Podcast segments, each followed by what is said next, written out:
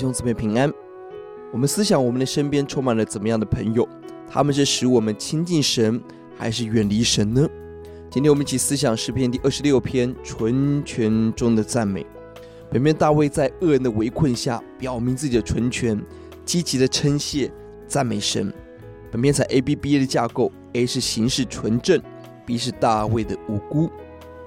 大卫在面对恶人的围困攻击的时候，第十节有各样的奸恶汇落在他四周，而他呼求神，伸冤做分别的工作，不要让我跟其他人一同灭绝。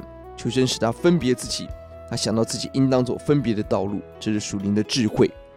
A 的部分一到三节、十一到十二节都出现了行事纯全，与身边恶人走完全不同的路。第三节强调要按真理而行，十二节提到了脚要站在平坦之地。都是强调自己的正直。第二节求神检查、查验、熬炼。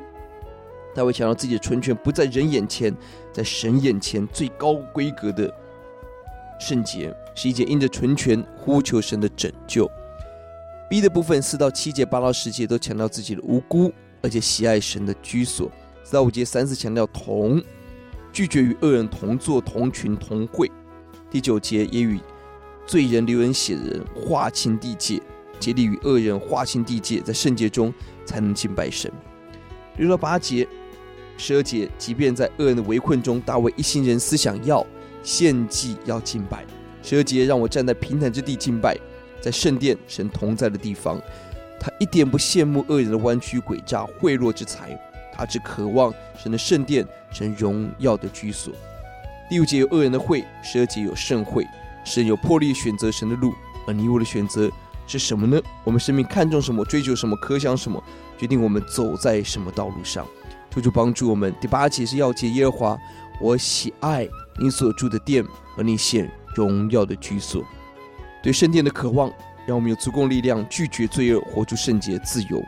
我们在各样的环境中都能发出对神的敬拜，超越环境，超越顺利，超越奸恶，超越金钱，让我们手洁心心讨神喜悦。我们来祷告。主愿你施恩怜悯，当恶人围困我们的时候，主啊，当有各种的奸恶贿赂在我们的身边的时候，就求你帮助我们。